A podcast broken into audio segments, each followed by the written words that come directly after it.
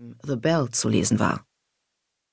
Auf der anderen Straßenseite war eine große Tafel. Eine Karte vom Dorf.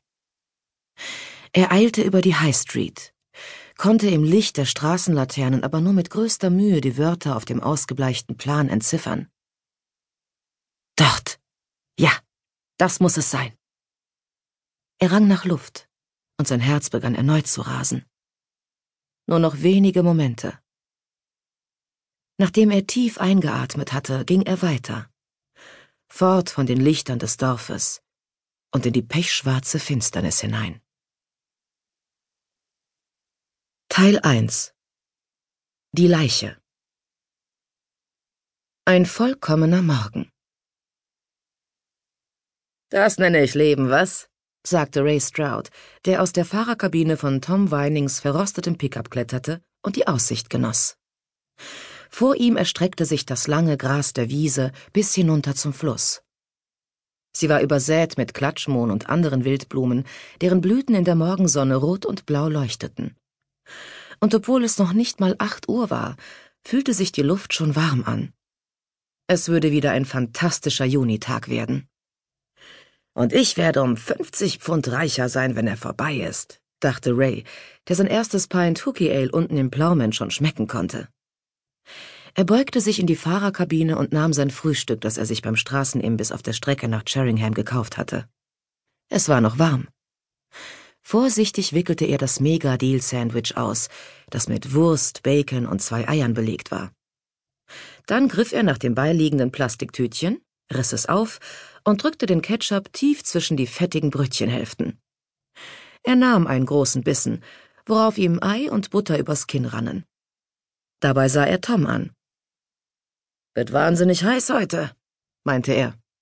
Belass dich lieber nicht drauf, erwiderte Tom aus der Kabine. Mein Handy sagt, dass wir nachmittags Regen kriegen.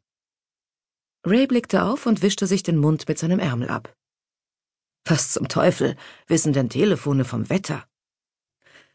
Dann beobachtete er, wie ein kleiner Fahrzeugkonvoi am anderen Ende der Wiese auftauchte und holpernd über den unebenen Boden direkt auf sie zukam. Sind das die Chefs? fragte er. Kann sein, erwiderte Tom, stieg aus der Fahrerkabine und stellte sich neben Ray. Kann aber auch nicht sein. Soweit ich weiß, haben wir bei diesem Job zwei Bosse, und beide haben keine Ahnung von Tuten und Blasen. Ray aß weiter, während er zuschaute, wie die Wagen an einer Ecke der Weide hintereinander parkten. Zwei PKWs mit jeweils einem Insassen und ein Minibus voller Leute und Gepäck. Ist nicht schwer zu erraten, wer die Bosse sind und wer die Arbeiter. Er beobachtete, wie die Fahrer mit Laptops und Umhängetaschen aus den Wagen stiegen und sich sofort zusammenstellten. Sie zogen Papiere heraus und zeigten auf verschiedene Stellen der Weide. In der Zwischenzeit glitten die Seitentüren des Minibusses auf, und Ray schaute zu, wie sich die Leute aus dem Wagen hinausdrängten. Studenten, so wie sie aussahen. Unter ihnen gab es ein paar hagere Typen mit fusseligen Bärten, Shorts und glänzenden neuen Stiefeln doch aus dem Minibus stiegen größtenteils Mädchen in T-Shirts und Jeans, und ihre Augen leuchteten. Sie alle hatten Rucksäcke, Eimer und gelbe Schutzhelme dabei. Die Umsicht zu haben, netter Bonus bei dem Job. Es war schon von hier aus offensichtlich, dass die Hände all dieser jungen Leute weich und makellos sauber waren. Wenn die zwei Wochen lang hier auf dem Feld gebuddelt haben, sieht deren Haut so schlimm aus wie meine, dachte Ray. Bei diesem Gedanken inspizierte er seine eigenen Hände. Voller Schwielen und mit tief sitzendem Dreck, die Nägel rissig und farblos. Dann knüllte er die Verpackung seines Frühstücks zusammen und warf sie durch das Fenster in Toms Fahrerkabine. Er schaute zu, wie die Studenten Zelte und Kisten in den Schatten der Bäume schleppten, die an einer Seite der Wiese standen. Ein guter Platz zum Zelten, dachte Ray. Heute will man wirklich aus der Sonne sein. Die beiden Bosse wechselten noch einige Worte mit der Gruppe und kamen anschließend auf den Pickup mit dem Anhänger zu. Los geht's, murmelte Tom leise.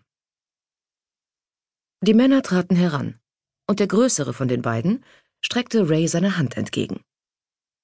Mr. Weining? fragte er. Professor Cresswell, Western University, Fachbereich Archäologie. Ich glaube, wir hatten miteinander telefoniert. Ray ergriff nicht die Hand, sondern nickte zu Tom, der neben ihm stand. Ich bin Weining, sagte Tom, ohne sich zu rühren. Ray sah, dass der Mann, dessen Arm nun ausgestreckt in der Luft verharrte, verwirrt war. Dann erlöste Tom den Professor aus seinem Elend und ergriff die dargebotene Hand. Ray grinste in sich hinein. Solange er Tom Weining kannte, hatte der Baggerfahrer eine besondere Gabe, Leute aus dem Konzept zu bringen. Vor allem solche, die das Sagen hatten. Diese Taktik funktionierte natürlich nicht, wenn man mies in seinem Job war. Doch jeder wusste, dass Tom der beste Baggerfahrer weit und breit war. Ein Fachmann, ein Künstler und immerzu gefragt. Das ist Ray, stellte Tom seinen Arbeitskollegen vor und nickte in seine Richtung. Mein Einweiser. Der Professor blickte verwirrt. Er schien mit dem Ausdruck nichts anfangen zu können. Er geht mit und prüft alles, wenn ich baggere, erklärte Tom. Und er gräbt mit der Schaufel. Dafür braucht man gute Augen und ein starkes Kreuz. Ah, ja, klasse, sagte Cresswell. Schön, Sie mit an Bord zu haben, Ray. Äh, haben Sie schon mal bei einer Ausgrabung gearbeitet? Nein, antwortete Ray. Aber mit Angraben kenne ich mich aus. Er beobachtete, wie Cresswell seine Brille richtete und offensichtlich überlegte, ob Ray sich über ihn lustig machte. Dann grinste er verlegen.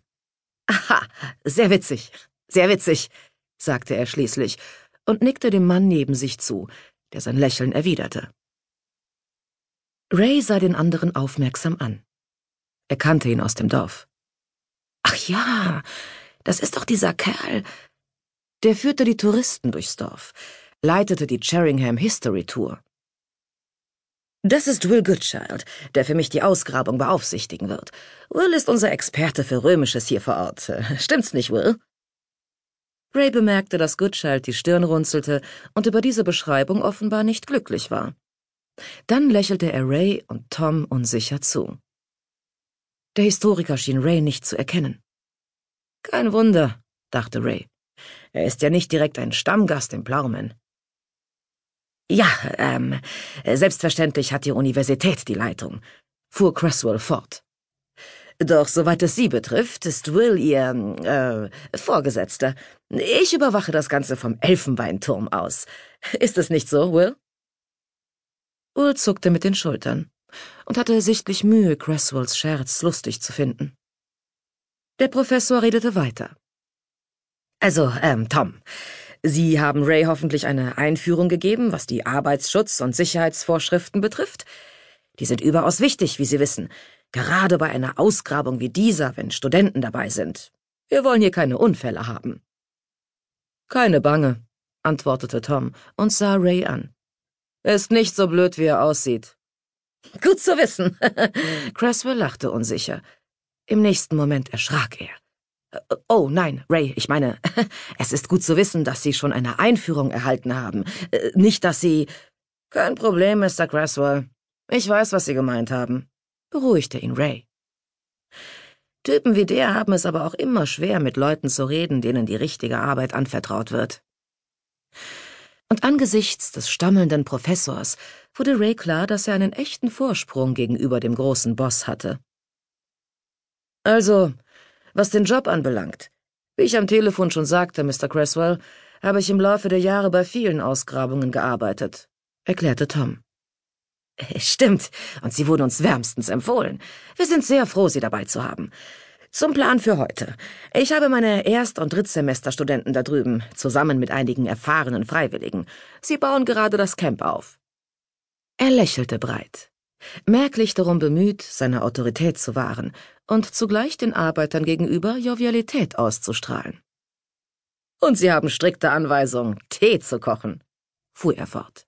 Ohne Tee kann man ja nicht graben, was? Später am Vormittag werden noch Baustellentoiletten und ein Imbisswagen kommen. In der Zwischenzeit, wie gesagt, hat Will hier das Kommando. Irgendwelche Fragen? Ray schaute auf seine Füße. Keine einzige. Es war nicht zu übersehen, dass er auf eine Reaktion wartete. Doch nicht einmal Goodchild schien allzu erpicht darauf, mit